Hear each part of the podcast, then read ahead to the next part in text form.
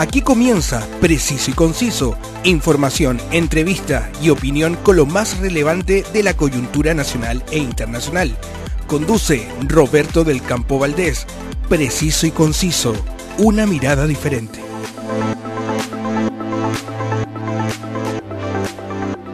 Un gran saludo.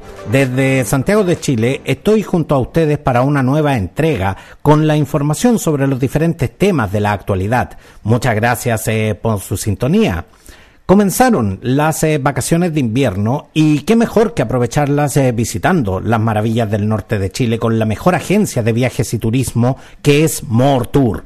No se lo piense más y aproveche las espectaculares ofertas que tienen para usted. Conoce todo lo que te pueden ofrecer en www.mortour.cl y preciso y conciso. Llega a todos ustedes también gracias al alto auspicio de El Circo de Pastelito y Tachuela Chico, que se están presentando hasta el 15 de agosto en Mall Plaza Norte con su nueva producción Juguetes. Compre sus entradas en boleterías y disfrute junto a toda su familia de este maravilloso espectáculo. No se lo pierda. La actualidad tiene muchas miradas, pero solo una realidad Escuchas Preciso y Conciso con Roberto del Campo Valdés. La sexualidad es gravitante en nuestras vidas, por lo cual ha sido objeto de grandes e importantes investigaciones y de diversas publicaciones. El secreto peor guardado es un libro que acerca a todos los lectores a una comprensión humana e informada de la sexualidad femenina. Para conversar de este tema, la kinesióloga, especialista en sexualidad, directora del Centro Mi Intimidad y autora de El secreto peor guardado, al teléfono Odette eh, Freundlich. Odette, muchas gracias por, eh, por venir a conversar a preciso y conciso y espero de verdad haber pronunciado bien tu apellido. Lo pronunciaste muy bien y muchas gracias por la invitación. Te agradezco mucho tu tiempo, Odette, porque sé que estás eh, muy requerida en este instante. De hecho, acabas de terminar una, una sesión con un paciente y, sin embargo, te hiciste el tiempo para, para venir a conversar acá al preciso y conciso. Odette, desde la expertise académica se pueden hacer grandes eh, publicaciones. ¿Cuáles fueron tus criterios personales al momento de tratar un tema tan íntimo en, en tu libro? Mira, yo llevo muchos, muchos años con esta idea de no guardarme toda la experiencia de esto, no sé, casi 29 años de, experiencia tratando pacientes con disfunciones sexuales. Encontraba que era eh, injusto guardarme tantas historias de vida, tantos testimonios de tantos pacientes entonces dije, de alguna forma tengo que poner esto al servicio de la comunidad para poder ayudar a las personas a poder visibilizar tantas disfunciones sexuales que se llevan en, como un secreto peor guardado.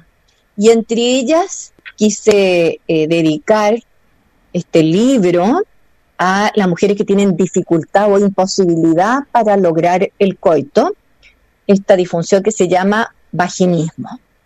Decidí entonces escribirlo, ponerlo al servicio de, la población para que deje de ser como algo vergonzoso, guardado. Piensa que hay mujeres que llevan, no sé, 20 años de matrimonio y no han podido lograr la penetración o el coito y guardan este sufrimiento en silencio. Entonces, algo teníamos que hacer como para poder ayudar un poco con, con, esta, con esta disfunción y por eso entonces que me decidí a escribir El secreto peor guardado. Odette, yo he revisado eh, varios papers con respecto a, este tema y la verdad es que todos siempre con, con, ese corte muy académico. ¿Hacía falta realmente una publicación que se conectara con la sensibilidad y sobre todo que fuera más empática con las personas que en definitiva con las mujeres que padecen vaginismo? Por supuesto, para que las personas que lo padecen sientan que no están solas, que hay muchas otras que lo padecen o lo sufren. Empatizar también con las parejas, para las mujeres que tienen pareja, con las parejas de estas mujeres, eh, que viven también todo eh, esta, este, eh, esta otra forma de sexualidad no coitocéntrica y que no lo comparten con nadie, porque ¿cómo le vas a decir tú a tu amigo que estás casado cinco años y que nunca has podido tener penetración? No lo cuentas, pero lo sufres. Odette, no quisiera quedarme sin, sin hacer este alcance. ¿Es correcto utilizar el padecen vaginismo? Porque normalmente el padecer eh, uno lo asocia a las enfermedades. ¿El vaginismo es necesariamente una enfermedad? El vaginismo es una disfunción sexual y está correcto decir que lo padece porque padecerlo es sufrirlo y esta es una disfunción sexual que se sufre que se sufre. No es que tú te la pasas por la vida alegremente como que no pasó nada, no. Sufre, sufre porque estas mujeres se sienten poco mujer, se sienten bichos raros, se sienten que son distintas, que no pueden satisfacer a sus parejas. Entonces, realmente la pasan mal y quieren resolver el problema. Quieren resolver el problema para probar cómo es la penetración, para poder quedar embarazada, para sentirse mujeres normales, entre comillas, porque no hay normalidad en la sexualidad.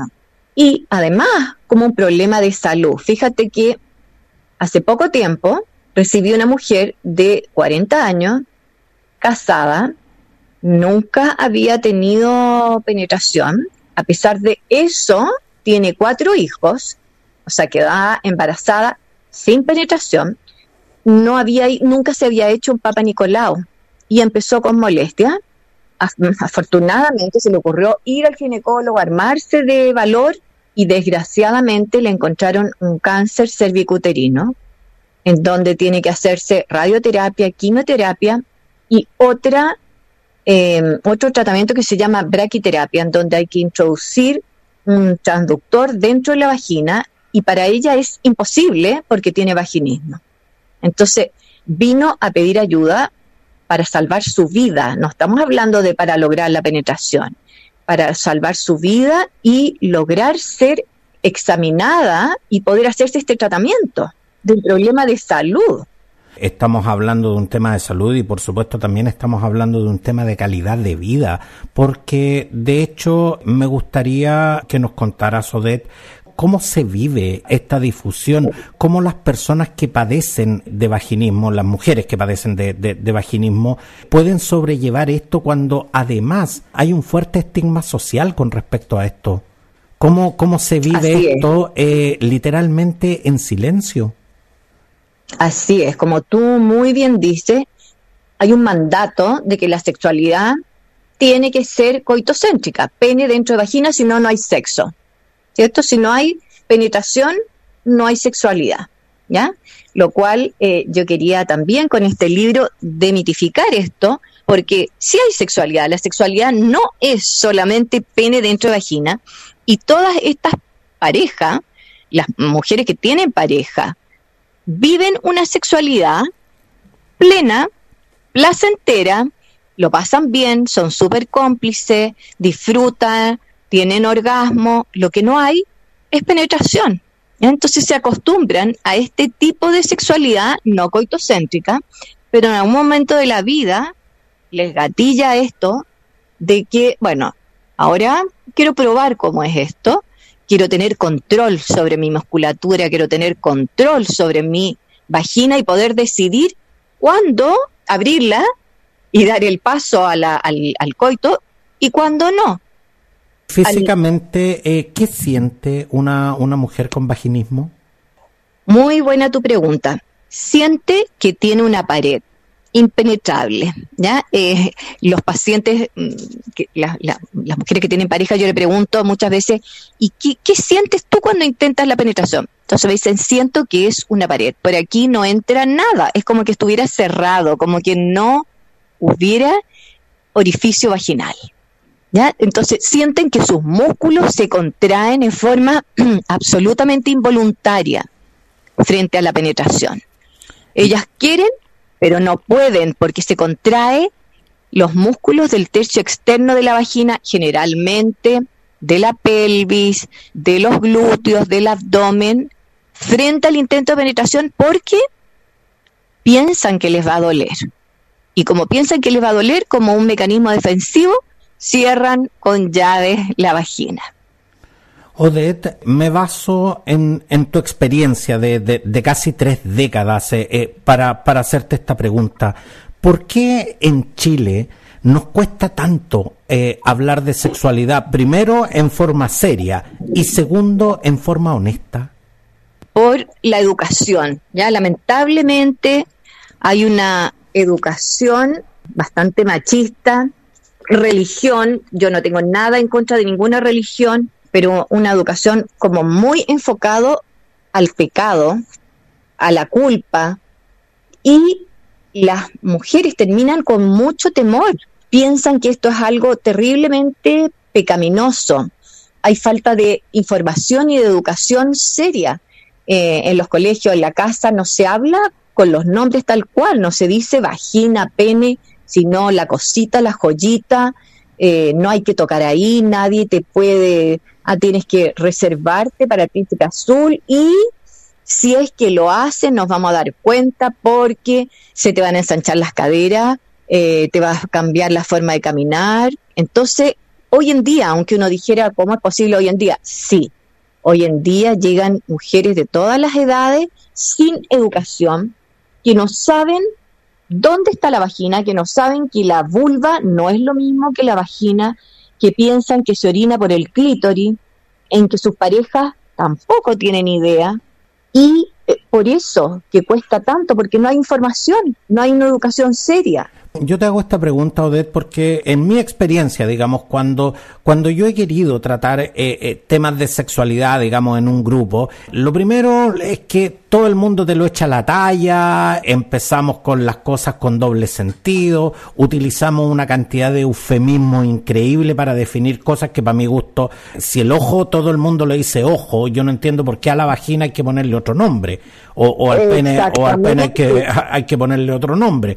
Pero eh, además, muchos de los relatos con respecto a las experiencias sexuales es lo que conocemos en Chile como un montón de carriles, porque en general la gente no es honesta con respecto al, relato de su experiencia y cuando realmente uno puede tener una conversación sobre sexualidad eh, eh, franca y honesta cuando ya existe mucha confianza con, las personas. Pero de buenas a primera, como que acá en Chile es muy difícil entablar una, una conversación seria y honesta con, con respecto a, temas de sexualidad.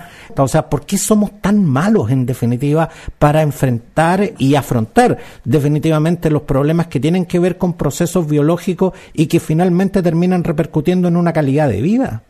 Exacto, porque esto no repercute solamente en la persona o en la pareja, sino que en todos los ámbitos de la vida. Si, si no estás contento en, el ámbito de la sexualidad, eso va a repercutir en tu trabajo, en tus relaciones, en la parte social, en la parte eh, de, relaciones mismas, eh, en tu parte emocional, física, o sea, en todos los ámbitos de la vida. Oded, ¿qué tan dañino puede llegar a resultar la pornografía en el sentido de la distorsión de lo que es la realidad de la sexualidad? Muy dañino. Es nuestro peor educador porque muestra una realidad que no es cierta. Hombres súper musculosos con penes de 50 centímetros erectos por una hora, mujeres estupendas en que son totalmente expresivas y que logran tener orgasmos en un segundo, y eso no es así, no es la realidad. Entonces, muchas veces queremos tratar de imitar, ¿cierto?, estos patrones que no son reales, así que es un muy flaco favor que nos hace la pornografía. Yo concuerdo plenamente con tu apreciación, Odete. Eh, la verdad es que cuando, cuando uno ve eh, eh, estos videos pornográficos, tú ves unos cuerpos que no se parecen en nada al que tiene uno, con unos tipos que en realidad pueden sostener relaciones sexuales durante 20, 30 minutos y la verdad es que es como bien distinta a la realidad que le toca vivir a uno en ese sentido. Uno, uno casi termina diciendo perdón por lo poco, digamos. Pero por eso te decía, porque además eso eh, causa, eh, eh, según, según mi experiencia, causa en, en la psicología de las personas un tremendo sentimiento de frustración con respecto a esto. Exactamente. Y no te imaginas la cantidad de hombres que llegan a centro de intimidad con problemas de dificultad para mantener la erección o para lograrla, o eyaculación precoz, y muchas de ellas que no son reales, sino que es este estrés de rendimiento, esta ansiedad de rendimiento de querer parecerse a lo que vieron y que realmente no, no es así.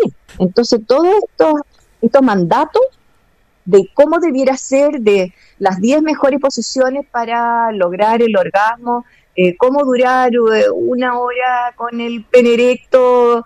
Y lo otro es que, y esto va más en las mujeres que los hombres, me refiero a mujeres, de personas con pene, para que, porque muchas veces me retan que no hablo con lenguaje inclusivo, de eh, no responsabilizarse de su propia sexualidad y pretender que un otro o una otra se haga cargo de tu placer.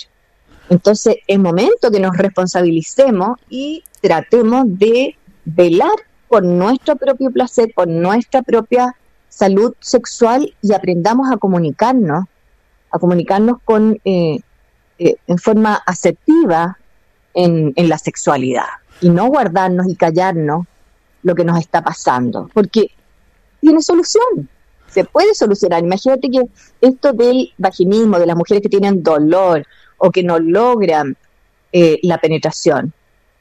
Trabajado en forma eh, multidisciplinaria, como es el programa que yo propongo, porque esto no es un problema solamente físico, sino también emocional, en 10 sesiones se puede solucionar. Entonces, ¿para qué estar? Sí, yo he tratado más de 3.000 mujeres, más de 3.000 mujeres, diseñamos un equipo, un programa multidisciplinario en donde participa siempre un ginecólogo, médico, tratante, eh, que tiene que ser un médico formado en sexualidad, porque lamentablemente muchas de estas pacientes llegan con consejos muy inadecuados como, eh, pero ándate de viaje, usa un lubricante, eh, cómprate una ropa interior bonita si no tienes nada, o tal vez tu pareja no te atrae, búscate otro. Entonces, esto no va por ahí, no va por ahí. Hay que aprender ¿cierto?, a tratar cada disfunción sexual y tratarlo en forma multidisciplinaria desde el punto de vista físico, emocional, orgánico, medicamentoso si fuera necesario. Entonces necesitamos un equipo que esté formado, preparado. Odette, en tu libro El secreto peor guardado aparecen, según pude revisar, eh, datos duros como que alrededor de un 5% de la población femenina padece de vaginismo. ¿Cómo, ¿Cómo se obtienen estos datos y desde la estadística, hasta dónde quedamos cortos con esta cifra? Mira, muy buena tu pregunta. Esta es una, una falencia que tenemos porque son datos, como esto no se conversa, son, hay muy poca data, muy pocas cifras, ¿ya? Se cree que aproximadamente un 5% de la población tiene vaginismo, lo que no deja de ser. Pero como no hay datos y no hay datos también, tampoco de prevalencia en Chile, ahora eh, voy a lanzar pronto una encuesta de prevalencia de vaginismo en Chile. Y afortunadamente me está ayudando la Universidad de, Tarapacá.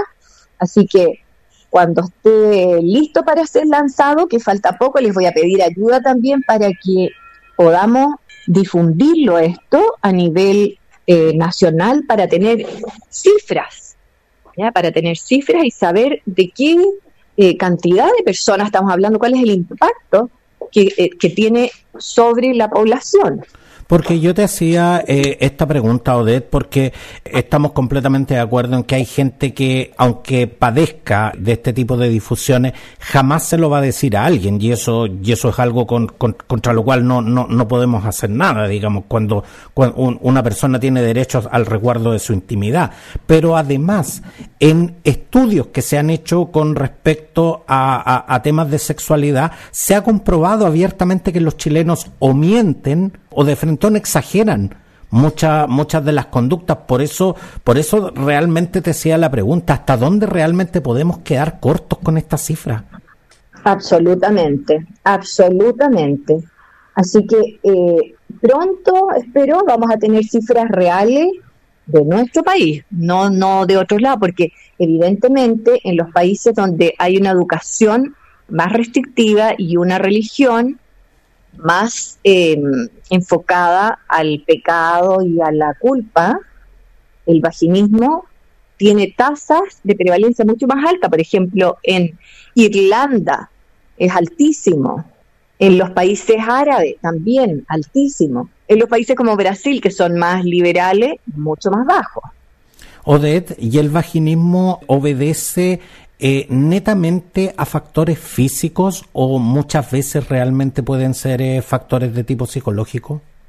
Es una mezcla, es una mezcla de el temor que tienes a la primera vez. Mira, acabo de hacer un estudio, acabo de lanzarlo, que salió recién hoy día, salió en Mega Noticias, un estudio sobre el miedo a la primera vez.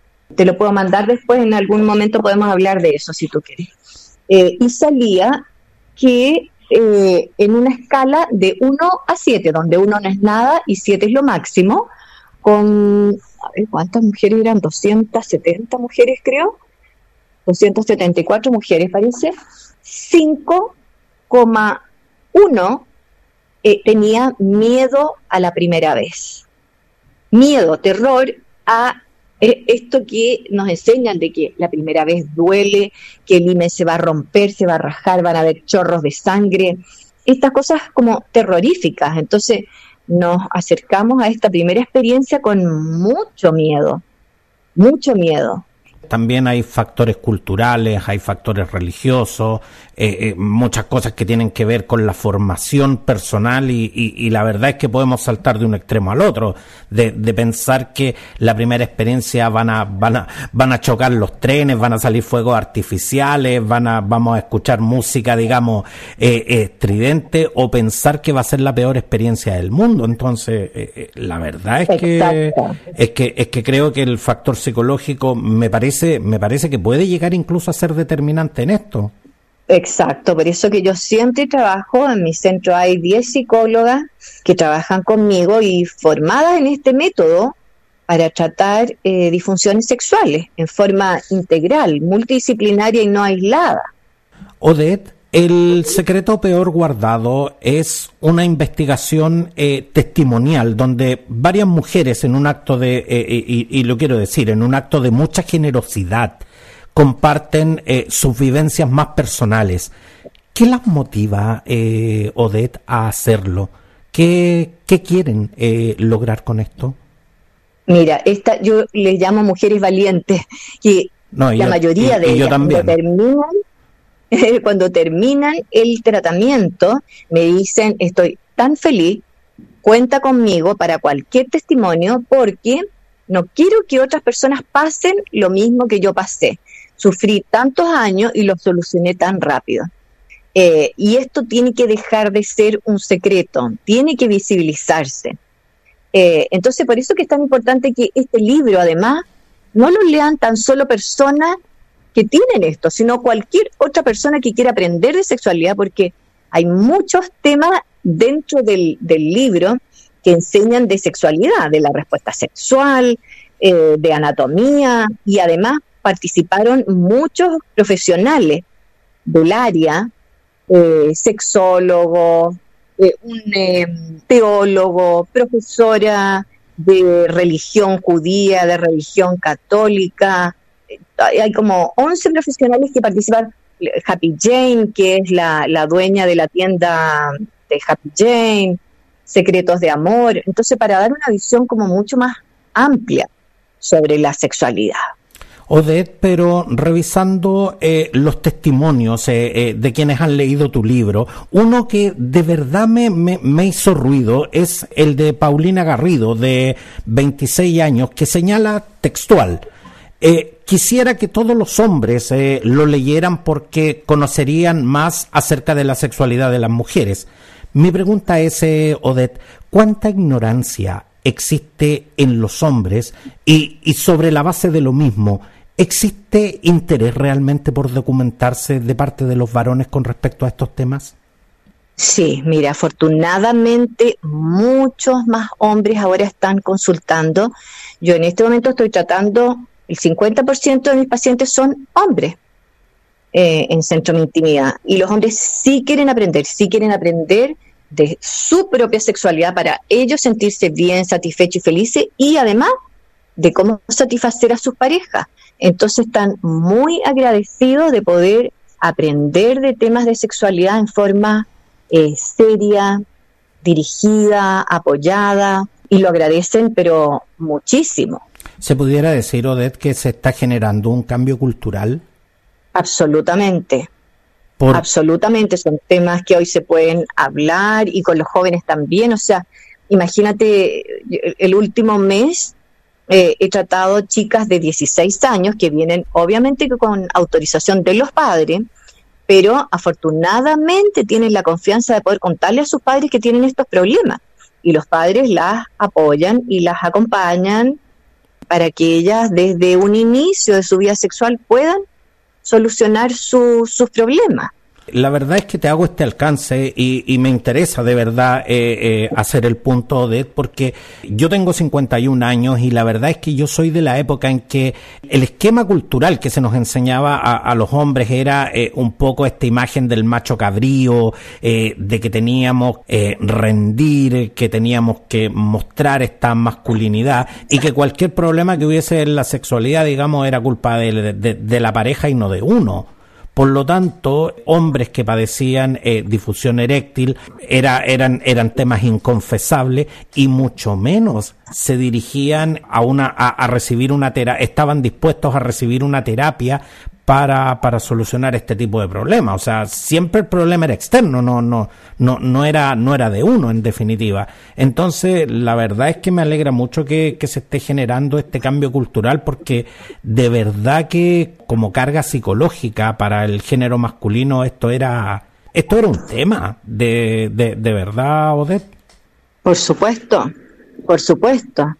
Porque ¿qué te enseñaba esto? Los amigos que sabían mucho menos que tú. Eh, y en general, eh, en, en, mi época, muchas de las cosas se aprendían en base a, la, las revistas pornográficas, al cine porno, digamos, eh, y, muchas de las personas, y lo digo con total honestidad, muchas de las personas de mi generación aprendimos con una visión total y absolutamente distorsionada de lo que es la sexualidad.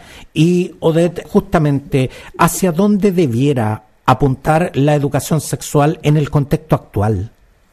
Hay una gran, un gran conflicto, ¿cierto?, en una educación sexual integral que nazca en el colegio y que sea adecuada y correspondiente a la edad de las personas. No vamos a enseñar lo mismo a un niño que tiene 5 años a uno que tiene 14, ¿ya? Pero para esto todos tenemos que educarnos, los padres, los profesores y la población en general. Porque cuando tu hijo va y te pregunta algo y tú no sabes qué contestar, ¿qué, qué haces? ¿Te haces el loco? ¿O contesta cualquier cosa? ¿O le dices, no, era que tu mamá te, conté, que tu mamá te, te responda? No, tenemos que tener eh, la formación para poder saber qué contestar y a qué edad contestar cada cosa. ¿Qué hacer cuando veas a tu hijo, por ejemplo, tocándose, masturbándose? ¿Cómo actuar? Eh, ¿Cuántos personas llegan acá diciendo que, bueno, esto pasó porque ellos nunca pueden tener privacidad en su casa, no pueden cerrar la puerta de su pieza, eh, si tienen una pareja tienen que estar en el living, eh, o todo lo contrario, queremos probar de todo, experimentar para ver mm, cómo es la cosa. Entonces, em, es importante eh, que la sexualidad sea con responsabilidad, con consentimiento, con educación, enfocada en el placer, ¿cierto? Em, y eh, que todos nos podamos educar en forma seria. Por supuesto, y un, y un elemento tremendamente importante, eh, nunca podemos caer en la deshumanización de la sexualidad. Más allá de, de, cualquier experiencia, en definitiva tenemos que eh, asumirlo como que es un acto que se realiza entre personas merecen obviamente el respeto y, merecen definitivamente eh, eh, vivir una experiencia placentera y no una experiencia traumática, definitivamente. De todas maneras, por supuesto. Odette, El secreto peor guardado es tu primer libro que, como tú confesaste, eh, te demoraste eh, prácticamente 30 años en, escribir. ¿Con qué, ¿Con qué vas a continuar eh, realizando este tipo de investigaciones? ¿Qué es lo que tienes en carpeta? En carpeta hasta ahora la película o la serie, que ya está, está escrito el proyecto, el dossier, que lo hice junto a una editora y una guionista. Y ahora está, estoy en la búsqueda de alguna eh, productora que se quiera interesar en, seguir con este proyecto. Mira qué, qué, interesante, eh, qué interesante, verdad. Sí, así que el próximo paso es eh, la película o la serie, que ya está bastante diseñado. No, y por supuesto tienes que, tienes que venir a contarnos acá al preciso y conciso eh, cómo va avanzando este proyecto que, que, que, de verdad lo encuentro, lo encuentro muy interesante y sobre todo que mucha gente que no es eh, necesariamente aficionada a la lectura, que muchas veces le alata a veces tomar, eh, tomar un libro, se siente, esto, en definitiva lo hace mucho más accesible a, a las personas y en definitiva no importa la forma, lo importante es que el mensaje llegue eh, a donde tiene que llegar. Y, y, por eso de verdad que lo encuentro tremendamente interesante lo que estás haciendo de... Muchas gracias, va a estar entretenido porque es una, una novela eh, dramática, una comedia dramática con varios personajes, con diferentes historias, así que espero que alguna de las productoras chilenas se quiera interesar en esto, ya he hablado con algunas.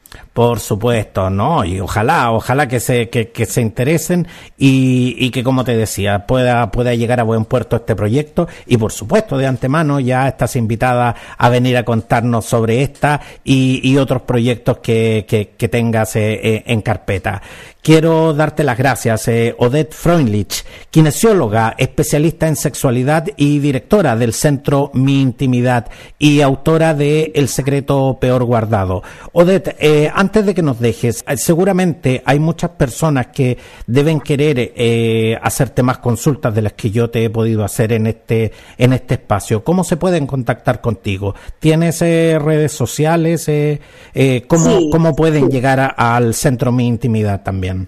Pueden entrar en la página web www.miintimidad.cl. Pueden entrar a la página del libro www. En las redes sociales, en eh, Instagram, este Centro Mi Intimidad. Eh, y en Facebook también. Y ahí hay comunicación directa con el WhatsApp, así que cualquier consulta que tengan, encantado en ayudarles y el libro lo pueden encontrar a través de www El Secreto Peor Guardado. Además está afortunadamente en todas las librerías eh, del país y para que los que lo quieran en eh, ebook está en Amazon. No, así que definitivamente eh, todas las posibilidades para, para poder acceder a esta interesante investigación. El secreto peor guardado de Odette Freundlich. Muchas gracias Odette por concedernos este tiempo y poder conocer eh, a fondo esta investigación. Muchas gracias por estar eh, con nosotros. Muchas gracias y te agradezco mucho y te felicito por eh, cómo te eh, involucraste en toda la información y los conocimientos sobre la sexualidad y sobre el libro.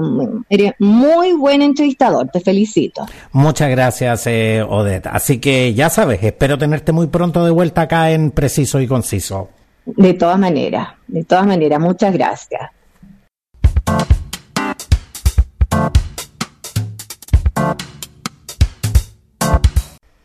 Si llegaste hasta acá es porque sin duda encontraste interesante este contenido. Compártelo en tus redes sociales y coméntaselo a todos tus conocidos. Preciso y conciso está disponible en Spotify y en las más importantes plataformas de audio podcast. Escoge tu preferida y suscríbete para que recibas notificaciones de todo lo nuevo que estoy publicando. Te espero en mis redes sociales para poder conocerte y conocer tu opinión.